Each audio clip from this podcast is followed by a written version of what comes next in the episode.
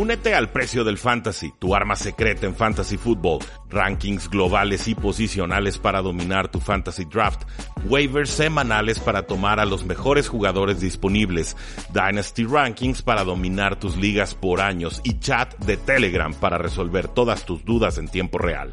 Visita stam.store diagonal precio NFL o da clic al link en este episodio para suscribirte.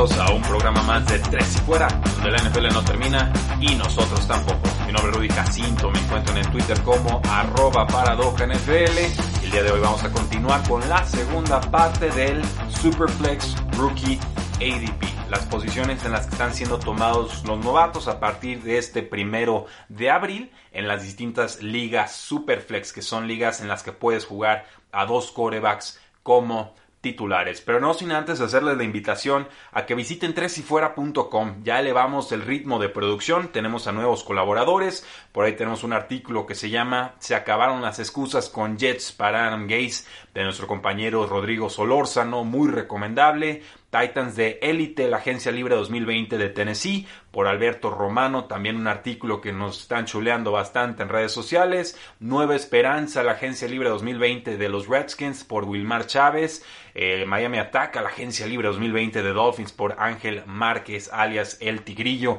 Cuatro de varios colaboradores que están involucrados con Tres y Fuera. Aparecen todos estos artículos en la portada de tresyfuera.com. Y la recomendación que yo les hago es que entren a feedly.com, F-E-E-D-L-Y.com. Y es un agregador de noticias. Abren su cuenta con Google, con lo, que ustedes gusten. No sé si te dejen con Facebook, creo que con Twitter sí.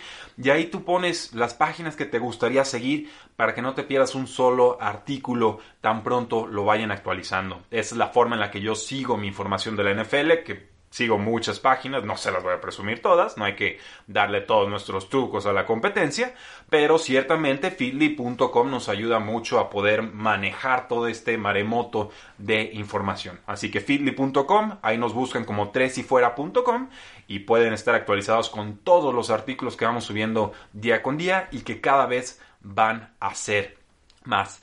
Pero vamos entrándole a este tema del Superflex Rookie ADP. Recordarán que platicamos sobre seis nombres importantes que se han ido ajustando en estos rankings. Primero, Joe Burrow, el quarterback de LSU. Después teníamos a Tua Tagovailoa, el quarterback de Alabama. A Jonathan Taylor, el corredor de Wisconsin. De Andre Swift, el corredor de Georgia. Luego estaba CD Lamb el receptor de Oklahoma y en la última posición teníamos a J.K. Dobbins de Ohio State. Y es así como llegamos a la séptima posición donde tenemos a Cam Akers, el corredor de Florida State, que mide 5'10, que pesa 217 libras, que estuvo cerca de llegar con Alabama, finalmente se decanta por los Seminoles y que estuvo detrás de una de las peores líneas ofensivas de toda la NC doble A, en serio, una línea muy, muy pobre y se nota cuando estudias la cinta de juego de Cam Makers, siempre está tratando de irse para todos lados, tratando de encontrar recovecos, espacios, eh, puede haber adoptado malas tendencias, pero no había otra forma de intentar producir con esta pobre línea ofensiva que tenía delante de él. Una de sus fortalezas es que es excelente en protección de pases. Es muy bueno, sabe detectar, sabe acomodarse, es de lo mejorcito que hay en ese sentido entre los corredores de esta clase. El problema es que ha soltado varios pases y esto nos podría indicar que quizás su transición como corredor de tercer down no sea tan fluida o tan inmediata como desearíamos. En 2019 tuvo 231 acarreos para 1142 yardas, 4.9 yardas por acarreo, que es casi un milagro detrás de esa línea ofensiva, y 14 touchdowns. Por la vía aérea, 30 recepciones para 225 yardas. Entonces tiene la corpulencia, tiene la complexión ideal para jugar en la NFL, mejoró mucho en protección de pase, es, es explosivo, es lateral, es agresivo, pero de repente abusa tratando de rebotar, encontrar otras opciones de pase.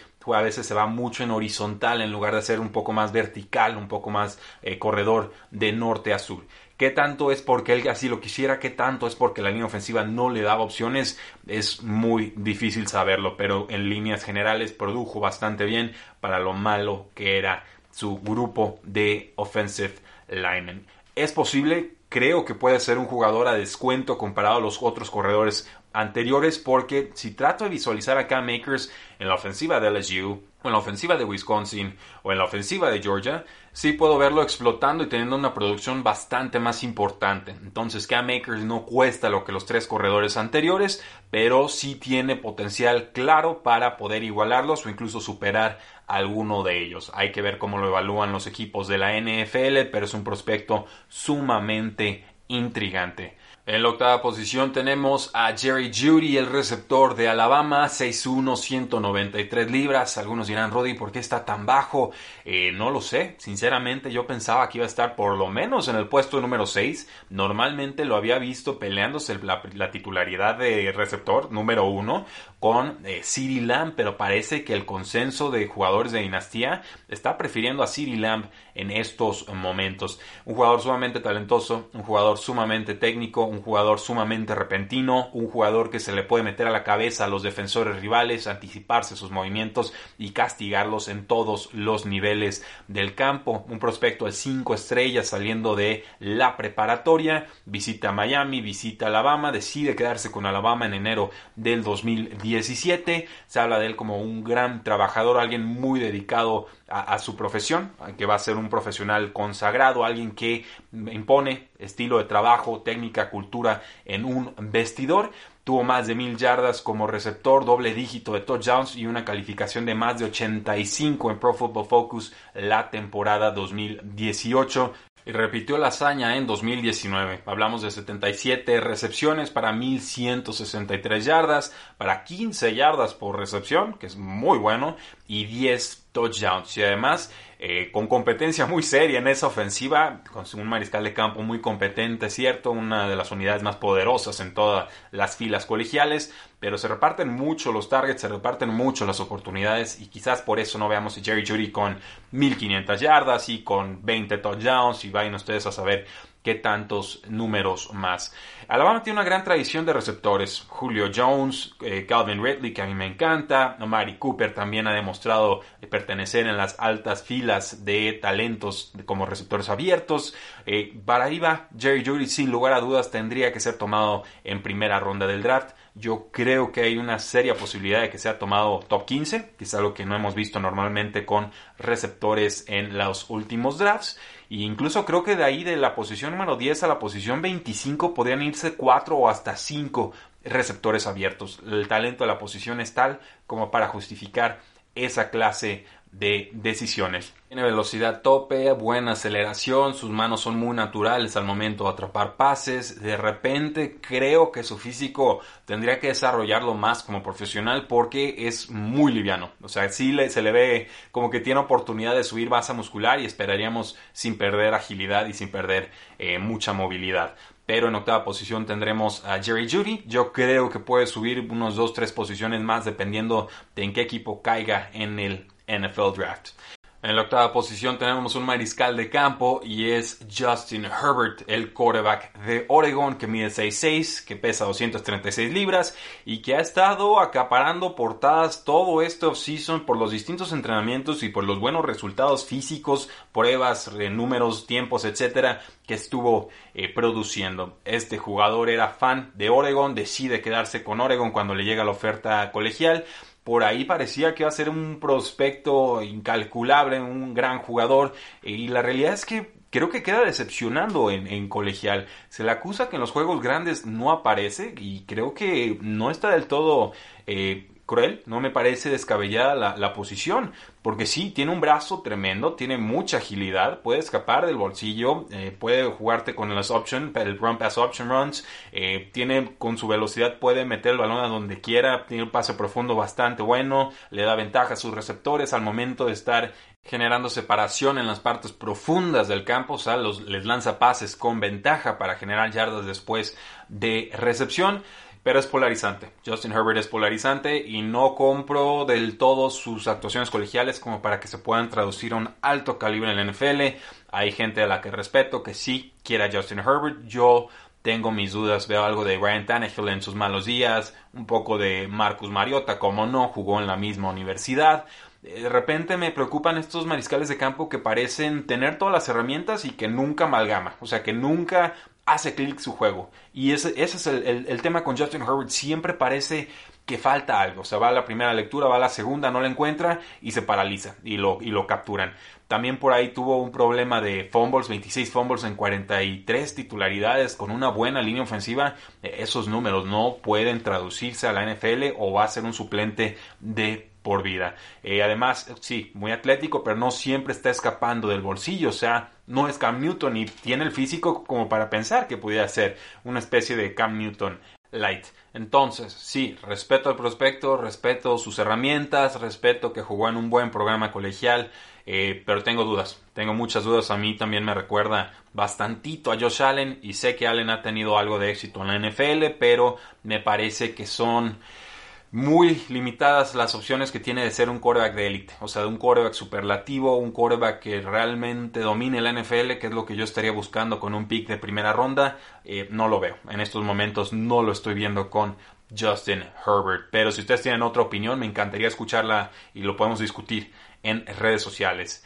En el puesto número 9 tenemos a Jalen Rager, que prometió que dijo que iba a correr rapidísimo, que iba a estarle peleando a Rocks, Henry Rocks, para poder romper ese récord ese tiempo en la prueba de las 40 yardas y pues mm, creo que decepcionó. La verdad es que tuvo un tiempo en los 4.40 y tantos eh, segundos, nada que ver con los 4.20 y tantos que el jugador había prometido. Y por eso nos quedamos con la idea de que tuvo un mal scouting combine, pero si vemos sus demás números, sobre todo las pruebas de explosividad y de agilidad, eh, Jalen Rager es un prospectazo y a mí me gusta mucho, es un jugador que pesa medir 5'11 y pesar 206 libras, eh, jugaba en profundidad para TCU, para Texas Christian eh, University. El tema con Rager es que su producción de 2019 bajó mucho comparado a los buenos, grandísimos números que tuvo en 2018. Ahí les va. En 2018 tuvo 71 recepciones para 1040 yardas y 9 touchdowns, que son números muy impresionantes para un jugador de segundo año.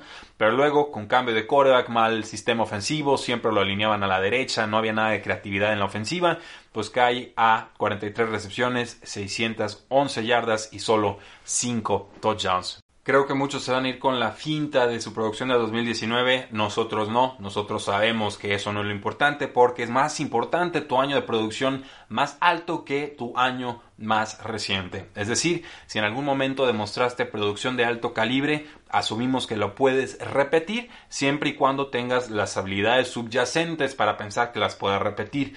Es muy técnico, es un jugador muy inteligente, puede jugar en las bandas, estoy casi seguro que puede jugar en el slot si le dan la oportunidad por su complexión física y su agilidad, no veo por qué no pueda hacerlo. Entonces, si alguien se quiere equivocar, descontándolo por su 2019, adelante. Yo a, a le tengo mucho respeto, es un jugador grandísimo, me parece un enorme talento y creo que un equipo de la NFL va a estar muy contento con haberlo tomado. En el puesto número 11 tenemos a otro jugador de LSU y es nada más y nada menos que el corredor Clyde Edwards Heller, que mide 5'8, que pesa 207 libras y que tuvo un 2019 brutal, como toda la ofensiva y defensiva de LSU. La preocupación con Heller es que pues, no está en el radar en 2017 y 18. O sea, la producción, por ejemplo, en 2017 fue apenas de 31 yardas por tierra y 46 por aire, obviamente con oportunidades muy limitadas. Pasamos a 2018, por tierra tiene 659 yardas, por aire tiene 94 y aquí 7 touchdowns que hay que reconocérselos. Pero en 2019, 214 toques de balón por tierra, 1419 yardas, 6.6 yardas por acarreo, 16 touchdowns y 55 recepciones para 453 yardas. Entonces, un jugador que explota por completo en 2019 A veces hay que tener algo de miedo cuando los jugadores aparecen de la nada, porque así de la nada también se pueden ir. Pero parece más sustentable lo de Edward Heller, es un jugador que sube mucho de valor en 2019, que no tiene habilidad de protección de pase desarrollada, pero sí parece ser ya un mejor eh, receptor y si esto puede convertirlo en una amenaza de tres downs para cualquier equipo en la NFL. Obviamente hay otros corredores más explosivos. La gran tacha quizás con Edward Heller, hablando de cinta de juego, es que no tiene esa velocidad tope que sí lo alcanzan los linebackers, que sí lo alcanzan los cornerbacks desde atrás y por eso no es amenaza de home run. Y para cerrar este top 12 con toda velocidad tenemos a Henry Rocks tercero, el otro receptor de Alabama que se presenta en el draft 2020, 5'11, 188 libras un velocista, un auténtico velocista, una velocidad endiablada, eh, nivel Terry Hill, nivel Chris Johnson, un jugador que por eso no recibía tantos targets en, el sistema de Alabama, porque era la amenaza profunda por excelencia, pero eh, era, era peligrosísimo y no creo que esto impida que pueda evolucionar en otras facetas de juego. Son 40 recepciones para 744 yardas y 7 touchdowns. Hablamos de 18.6 yardas por recepción y esto pues habla de una eficiencia absolutamente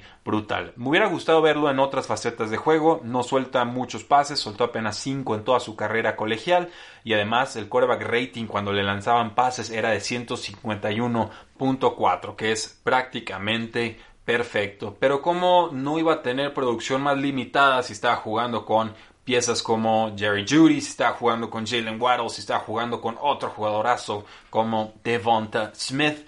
Es un talento importante, es un talento al que yo respeto mucho. Si un equipo de la NFL lo quiere dejar como amenaza profunda, no sirve en ese rol de, de Sean Jackson, en ese rol de, de Will Fuller, pero creo que es más, creo que puede ser más, creo que un equipo de la NFL lo va a reconocer y que por eso va a ser tomado en la primera ronda. Además, la velocidad nos enseña, la velocidad se tiene. No subestimemos a Henry Ruggs. Y ese, damas y caballeros, es su top 12 de la posición. Burrow, Tago Bailoa, Taylor, Swift, Lamb, Dobbins, Akers, Judy, Herbert, Rager, Edward Seller y Henry Rux en ligas de dinastía Superflex. Así se están moviendo en estos momentos los ADPs de los distintos jugadores y por supuesto son eh, drafts que se van a cuatro rondas, a cinco rondas, a veces con 10 jugadores por, por liga, a veces con 12, a veces con 16. En fin, son formatos muy agresivos, complicados, hay que estudiarlos, pero es bueno tenerlos presentes sobre todo porque nos habla sobre cómo los aficionados están pensando en los distintos que van a entrar a la NFL antes de ser tomados por sus respectivos equipos. Es importante tener una posición clara sobre estos jugadores antes de que sean tomados en el draft, porque entonces ahí estamos involucrando lo que pensamos sobre la oportunidad que tendrá dentro de ese equipo y ya no tanto el talento del jugador como tal el tener claras las opiniones de los jugadores antes del draft nos ayuda a no sobre reaccionar o quizás a reaccionar de más como deberíamos cuando un talento llega a un gran equipo o cuando un talento muy importante llega a una situación más complicada. Porque cuántas veces no sucede. Un jugador con una gran oportunidad ante ellos decepciona porque el talento no le daba para más y otros jugadores que eran infinitamente más talentosos pero llegaron a situaciones más complicadas, más competidas, terminan explotando a veces al final de su primera temporada o al inicio de la segunda. Ahí está AJ Brown con los Titans, ahí está Divo Samuel con los San Francisco 49ers y Terry McLaurin con los Washington Redskins. Nos vamos a divertir, va a ser una gran clase, no tengo la menor duda, no hay tantas oportunidades abiertas en la NFL con corredores, no hay tantos backfields que requieran de un workhorse back o de un corredor de tres downs, de alguien que domine todas las oportunidades y por eso va a ser tan importante ver a qué equipo llega cada uno de estos prospectazos. Pero ¿qué opinan ustedes? Háganmelo saber en las redes sociales, en Facebook, en Twitter, en Instagram y en YouTube. Mañana tendremos un programa en vivo de 11 a 12 de la mañana hora del centro de México, porque la NFL no termina y nosotros tampoco. Tres y fuera.